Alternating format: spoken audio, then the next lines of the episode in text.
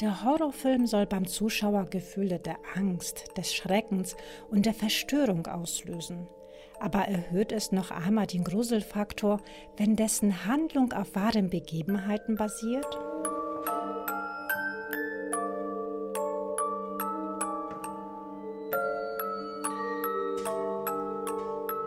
Ich bin Mary Jo. Willkommen bei Paranormalik. Nach einer etwas unfreiwilligen Pause freue ich mich umso mehr, euch wieder empfangen zu dürfen. Aber die Erkältung ist auskuriert und meine Stimme, hm, naja, einigermaßen wieder vorhanden. Das heißt also, wir können wie gewohnt wieder loslegen. Im Vorwege aber noch ein herzliches Dankeschön an euch für das positive Feedback, das mich erneut erreicht hat. Ihr seid wirklich so klasse. Ich schaue gerne Dokus oder Berichte, die auf Tatsachen beruhen und habe mir so meine Gedanken gemacht. Denn wie verhält es sich, wenn wir zum Beispiel einen Horrorfilm gucken und dieser durch reale Begebenheiten inspiriert wäre? Wirkt der dann gruseliger oder nervenaufreibender auf uns? Nehmen wir mal den spanischen Horrorfilm Veronica, Spiel mit dem Teufel, aus dem Jahr 2017. Zunächst würden die meisten Menschen davon ausgehen, dass Veronika wie die meisten Horrorfilme auf einer fiktiven Geschichte basiert. Allerdings beruht er tatsächlich auf wahren Ereignissen. Der Film basiert auf einem der mysteriösesten Todesfälle in der spanischen Kriminalgeschichte und erlangte einen legendären Status nicht nur durch die Ereignisse, sondern auch durch die Anzahl der Zeugen aus erster Hand, darunter Nachbarn, Freunde und Krankenhausangestellte, und es ist der erste Fall von paranormalen Phänomenen, der in einem offiziellen Polizeibericht dokumentiert wurde. Er ist bekannt als der Vallecas-Fall, benannt nach der Gegend, in der er sich zutrug. Er ist in Spanien einer der berühmtesten Fälle unter Liebhabern von okkulten Vorfällen. Ihr ahnt es vielleicht schon. Wir reisen heute nach Spanien.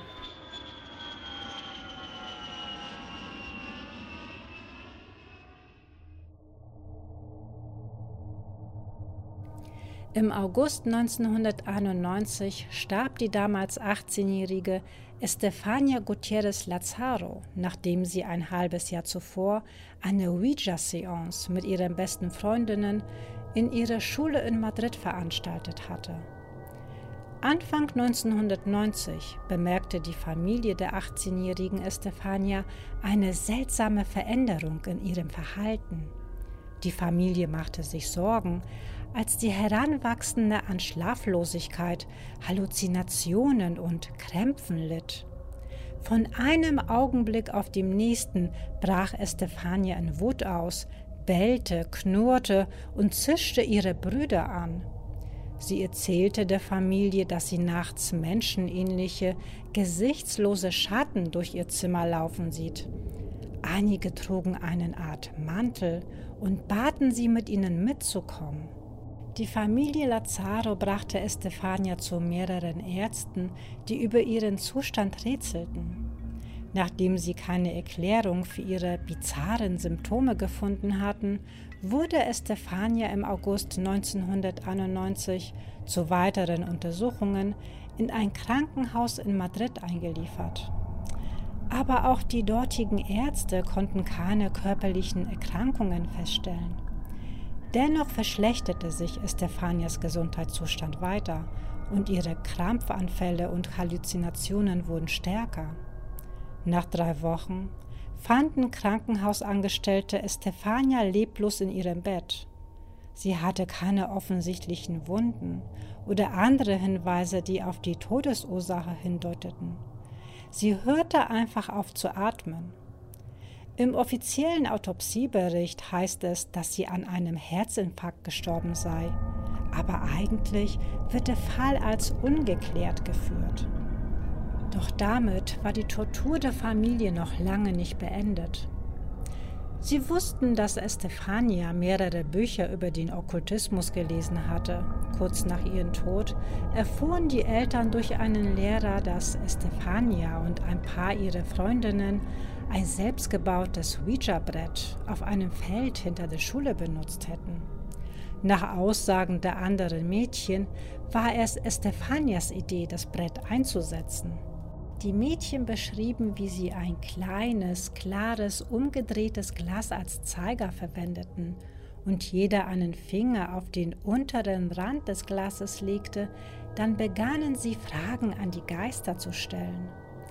Nach Angaben der Mädchen flog das Glas wie von selbst über das Brett und zersprang in viele kleine Stücke. Eine Nonne erwischte die Mädchen, als sie die Seance abhielten, ermahnte sie, schnappte sich das Brett und zerbrach es in zwei.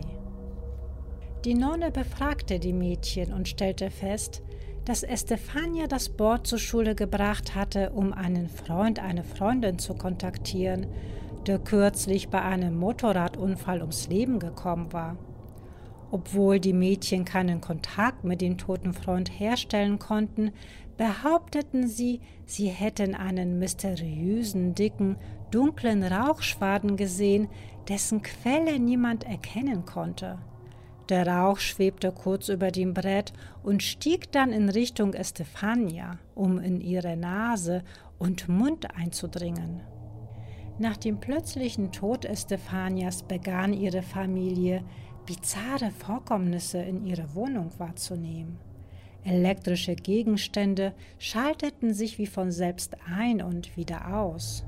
Zuerst hörten sie eine körperlose Stimme, die Mama, Mama flüsterte, die oft aus Estefanias Zimmer kam. Doch als sie die Zimmertür öffneten, fanden sie den Raum leer vor. Als nächstes hörten sie etwas wie ein Kratzen an den Wänden und ein Lachen, das aus Richtung Decke zu kommen schien. Dann verschlimmerte sich alles. Denn bald verwandelte sich das hallende Gelächter in Jammern und ein Geräusch, als wenn jemand mit Fäusten gegen die Wände schlägt. Glas zerbrach ohne Erklärung, Objekte bewegten sich, Türen öffneten und schlossen sich selbstständig. Eines Nachts fühlte die Mutter, wie jemand ihre Hände und Füße berührte, während sie schlief. Bald sahen Familienmitglieder ein seltsames, dunkles, humanoides Wesen, das sich leise durch das Haus bewegte.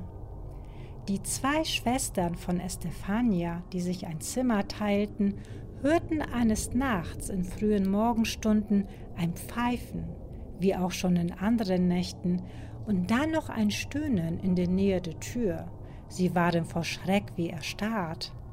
Dann bemerkten sie in dem Licht der Straßenlaterne etwas auf dem Boden. Es war die Gestalt eines Mannes, der sich dort krabbelnd entlang schleppte. Er hatte keine Augen, kein Mund, einfach kein Gesicht.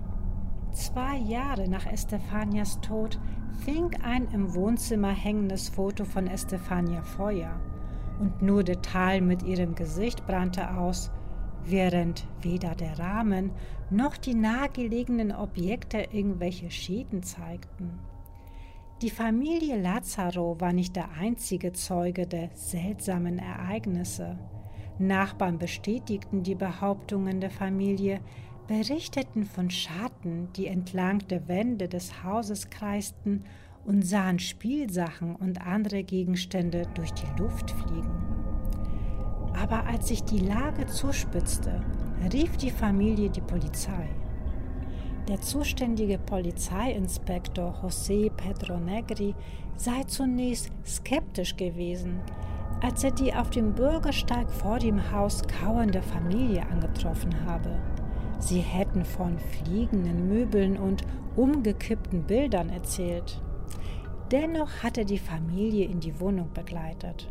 Was sollte ich anderes tun? Ich war zu diesem Zeitpunkt auch nicht mehr alleine. Zwei weitere Polizeiwagen waren vorgefahren, weshalb wir uns zu sechs gemeinsam mit der Familie in die Wohnung begaben.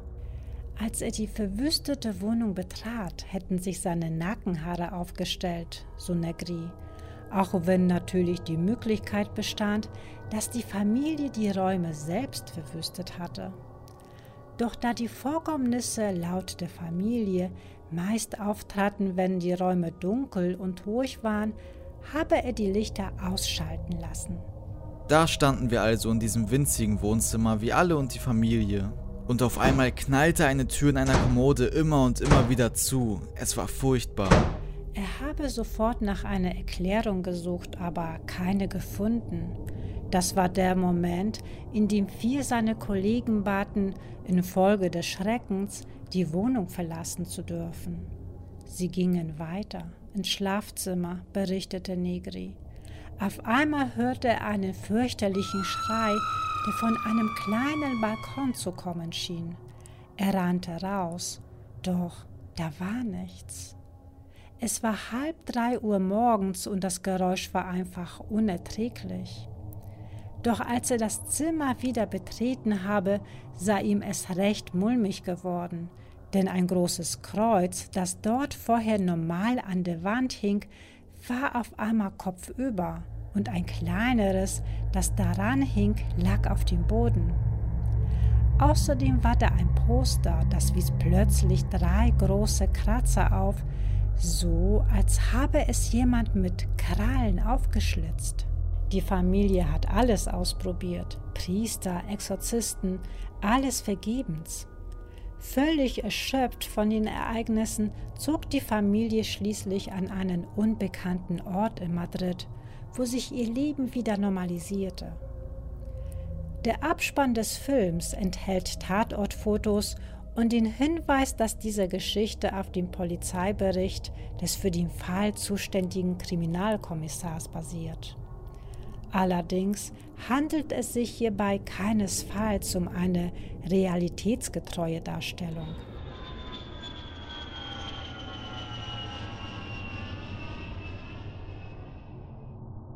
Das war nur einer von so einigen auf realen Tatsachen beruhenden Horrorfilmen. Aber für diejenigen, denen das Thema Exorzismus noch nicht ganz aus den Ohren hängt, hätte ich noch eine Kleinigkeit. Der Rest von euch kann in der Zwischenzeit vielleicht äh, Eis essen gehen? Der Exorzismus von Emily Rose ist ein Mystery-Horrorfilm aus dem Jahr 2005. Er ist einer von mehreren Exorzismusfilmen, die auf dem Leben der Anneliese Michel basieren. Die junge Studentin aus Bayern litt unter einer schweren Epilepsie sowie an einer Depression. Statt ihre Krankheit medikamentös behandeln zu lassen, glaubten die streng katholischen Eltern allerdings, ihre Tochter sei von einem Teufel besessen.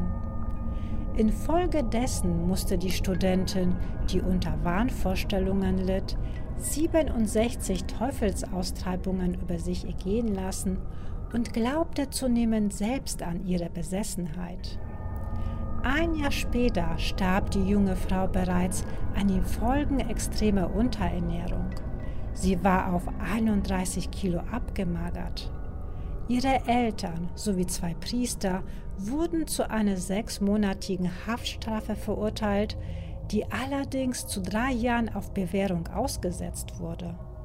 Eine erwähnenswerte Tatsache zu dieser Geschichte ist, dass am 6.06.2013 das Haus, in dem Anneliese Michel gestorben ist, abbrannte.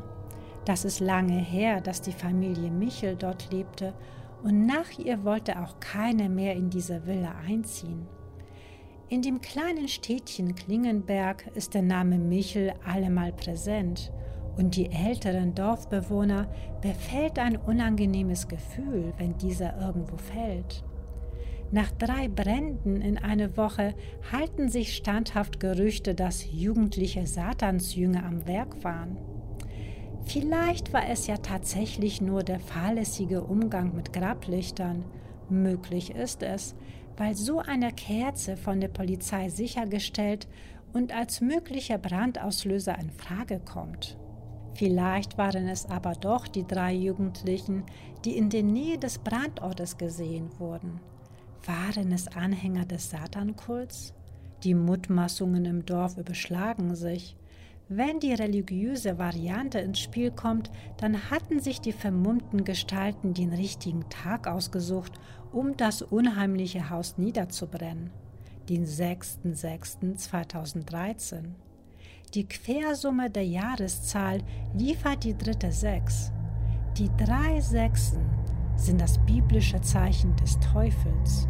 Und hier noch ein kleiner zum Abschluss, denn der Exorzismus, der im Jahr 1949 im US-Bundesstaat Maryland an den damals 14-jährigen anonymen Jungen, der unter dem Pseudonym Roland Doe vollzogen wurde, diente dem Horrorklassiker Der Exorzist aus dem Jahr 1973 als Vorlage. Die Besessenheit des Jungen wurde in dem Tagebuch des Priester Raymond Bishop dokumentiert. Zudem wurde über den Fall Dos mehrmals in der lokalen Presse berichtet. Kennt ihr vielleicht noch Filme, die auf einer echten Geschichte basieren? Schreibt mir auf Insta. Ich bin sehr neugierig, ob ihr noch etwas auf Lager habt. Hier noch unser Zitat.